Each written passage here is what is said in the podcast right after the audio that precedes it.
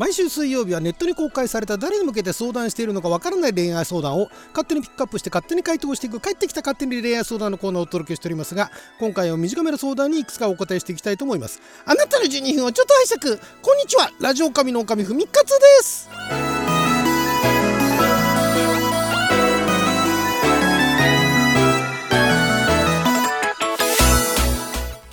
は2023年10月18日水曜日六曜社交関口でございます、えー今回短めのね相談がいくつかありましたのでお答えしていきたいと思います、えーまずこちらですね。これからの人生で恋愛を諦める方法という20代男性からですね。これからの人生で恋愛を諦める方法を教えてください。周りのカップルを羨ましいとか思いたくないのです。学生時代から彼女が欲しかったのですがついにできず社会人になり女性と会うこともなくなりました。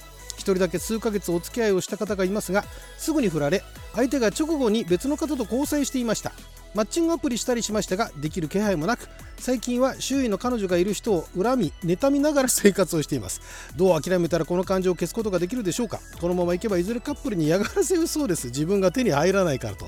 怖いですね。このなんかあのなんかそういうあのリビドーじゃないですけれどもそういううちになんかあのこもってるというかねなんかあのうちに秘めた思いがあるんでしょうね。なんかあのど どうしようもない思いみたいな学生時代に叶えられなかった思いというのがあると思うんですが、えーその情熱というかそのエネルギーをですねお菓子作りの教室にまず通ってみたらどうですかね。お菓子作りをして美味しいお菓子を作ると、ね、男女ともにねあの喜ぶようなお菓子作りをまず、えー頑張ってやってみてで気軽に食べられるクッキービスケットそういったようなものを作れるようになってで、えーまあ、会社でも何でもいいですけどもいろんな人に差し入れでね渡していくと。でああいつの中作ったクッキーうまいぞとビスケットうまいぞというふうに言われるようになってで女性にもそれを配って食べてもらってえーなんとかさんの作るクッキー美味しいビスケット美味しいみたいな感じになってそこからですねそれでまあちょっとした人気者になるというところで今のそのただね相手を見つけてマッチングアプリとかで見つけてね付き合ってもなんかすぐに振られるっていうのは多分なんかそのなんでしょうねその、まあ、付き合っていく魅力っていうものが単純に言って、えーその分かりにくいんだと思うんですよ。そのあなたの魅力っていうものが今の今の状態での魅力っていうのは分かりにくいと。だったら分かりやすい魅力を作るっていう意味で一番手っ取り早いのはあのお菓子作りの教室に通ってみたらいかがでしょうか。はいどんどん行きましょう。はい、えー社宅についてというタイトルなんですけれどもこれは20代女性からですね。今付き合っている遠距離の彼が社宅に住んでおり管理人がいて部外者立ち入り禁止だから止められないと言われています。住所は教えて教えてもらっていて免許証がちらっと見えた時の住所と同じでした。怖いねそれ。分かってんだね。住所教えてもらっても入れないんだったらね意味ないですけどね。なんかあのあれですか手紙でも送れてるんですかね。そのマンションをネットで調べると全て 3LDK の部屋でした。独身でも社宅で 3LDK に住むことってあり得るのですか？ということなんですが、まあ、これ地域によりますね。地域でで社宅も借り上げ社宅というのがあってですね。会社が作った建物ではなくて、えー既存のそのアパートマンションを会社が借りて、えーそこを社宅扱いにすると。で会社の規模だとかあ会社がその福利厚生にねどれだけ予算を抑えてるかっていうのもあるしあと地域によってはその 3LDK っていうのは例えばだから都心部だと頑張って 1LDK の住めるっていう金額でもちょっと郊外に行くと 2LDK3LDK に住めたりしますからね。まあ地域にもよりますけれども。なのでまあだから独身でも社宅で 3LDK に住むことってありえるんじゃないですか。それで釣ってるところもあるかもしれないですよ。そういうあの社宅がねに住めるっていうことでね。でその新入社員をねあの集めてるっていうところもあるかもしれないんでまああり得るでしょうね、うん、まあでも部外者立ち入り禁止なんですよね。その逆は聞いたことありますけどね男性じゃなくて女性の方がね部外者立ち入り禁止っていうのはあるけれども男性が住んでて部外者立ち入り禁止ってなかなか厳しいですね。なおさら 3LDK あるんじゃないですか。結構高級なんじゃないですかね。はい。まあ、だから社宅についてあり得るのですかであり得ると思いますでそこから先どうするかって話ですよね、うん、まあだからその彼女の方が一人暮らしかなんかして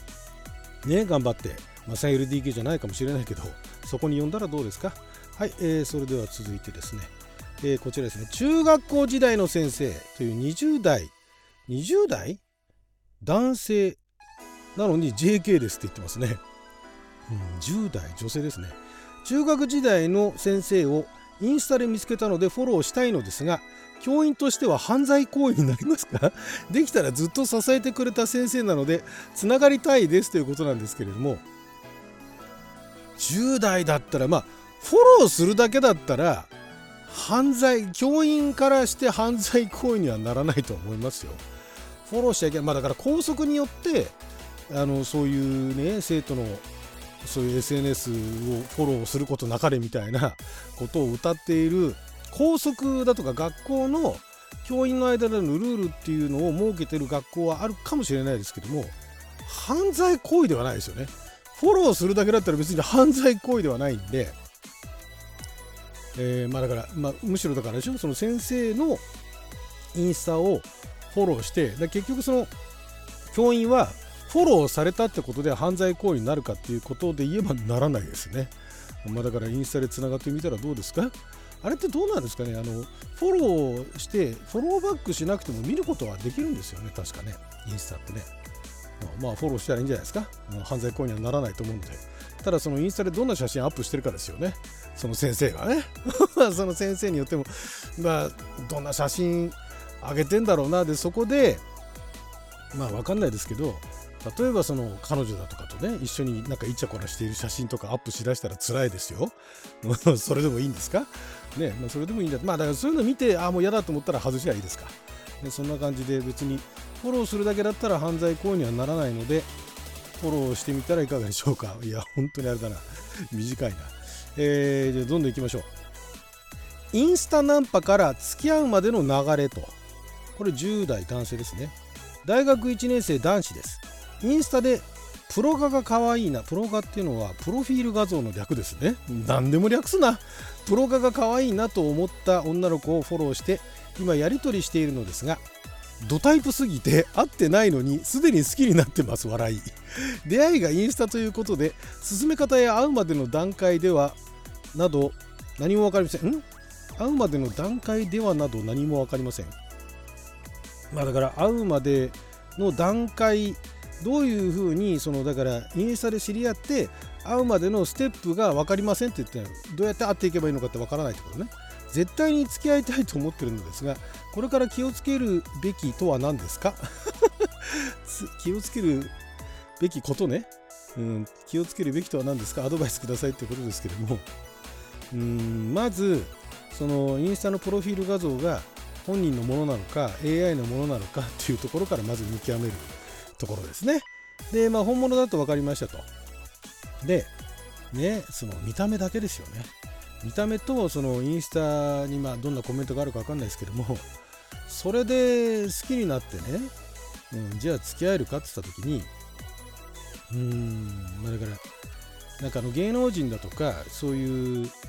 ね、有名人よりかは、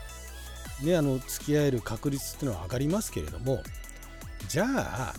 ね、その子が、まあ、その子知り合いでも何でもないでしょ、まあ、一応やり取りはしてるんですね。フォローしてやり取りしてんだけどもその彼女をどうやったら、ねえー、喜ばせることができるのかというところですよね。インスタで。うんお互い会ってないっていうところでね。でだからこっち会ってがっかりされないように相手のまず好みをえー、うまいこと探るうんまだインスタだやり取りだけでねどれだけ相手の好みが分かるかってね。まあなんかそのその子がねなんかおしゃれなのばっかり撮ったりだとか、ね、あとはなんか美味しそうなもの撮ってたりだとかしたら、まあ、それに対して、えー、研究するんですね。例えばなんかスイーツだとかなんかいろいろ撮ったりとかしたらあこの子はこういうスイーツが好きなんだなと、ね、でそのスイーツも、まあ、いろんなのを載せてたりしたら、まあ、スイーツ本当に好きなんだなと。でまあちらっとだけ載せてたりとかしたら、まあ、スイーツは好きなんだろうけど別にそこにそこまでスイーツにこだわってるわけじゃないだとか。そういうところから相手がどんなものが好きなのかどういうことをすれば喜ぶのか。っていうところを探るとこからですね、まあ、一方的にねこっちが好きになったから必ず付き合えるわけじゃないですからね。向こうに好きになってもらえないと。はい、ということで、ね、相手がどうやったら喜ぶのかっていうね。でただあの言葉のやり取りだけで面白いなんとかくんって面白いとかっていう言葉は鵜呑みにしないことですね。はい。それはもう、いくらでもね、その嫌われないためにね、えー、いくらでもあのそんなこと言えますから だからそこら辺鵜呑みにしないことですねはい、えー、どんどんいきましょう LINE を個人的にするようになってからという20代女性からですね職場の上司と LINE を交換して個人的にやり取りをするようになったあたりから前までは自信たっぷりに話す方でそうでもないのですが個人的にやり取りするようになってからはかなり緊張して私と話しているのが分かりますなんだか顔が赤くなったり固まったり意識されだしたのでしょうかということなんですが、まあ、意識されたんじゃないですか。ね、職場ではお仕事の話だったら特に問題なんだけれないんだけれども仕事以外のプライベートの話になった瞬間これ特に女性に限った話ではないですけれども男性同性同士だったら共通項が見つけやすいけれども異性のこととなるとその異性の好みだとか異性がどういう話題を普段してるのかっていうのが分からないっていう人ほど緊張っていうか何話していいもんだか分からんと。で赤くなってるっていうのは赤くなったり固まったりっていうのが照れてるっていう風に捉えることもできるんだけれども緊張しているでなおかつ上司だから下手なこと言えないと。でえー、バカにもされたくないというようなことがあるんじゃないですか。だそれがあの女性として意識されたのかあるいはプライベートになった瞬間ちょっとこういうその女性とあんまり交流がなかったことがバレるっていうことがに恥ずかしがってるのかっていうところもあるんで、まあ、意識されてるのかどうかっていうのはまだわからないですね。まあ、だからもう少し深掘りしちゃったらどうですか？はい、えー、もう1件ぐらいいけるかな？相談乗ってください。相談なんですけど、6年ぶりに向こうから連絡来て2週間ぐらいずっと DM してるんですけど、好きになっちゃって、学校も違くて、えー、住んでるところも電車で1時間ぐらいかかってお互い忙しくて会えたりしてないんですけど、さすがに通話したり会ったりも最近してないので、告白とかやばいですかね？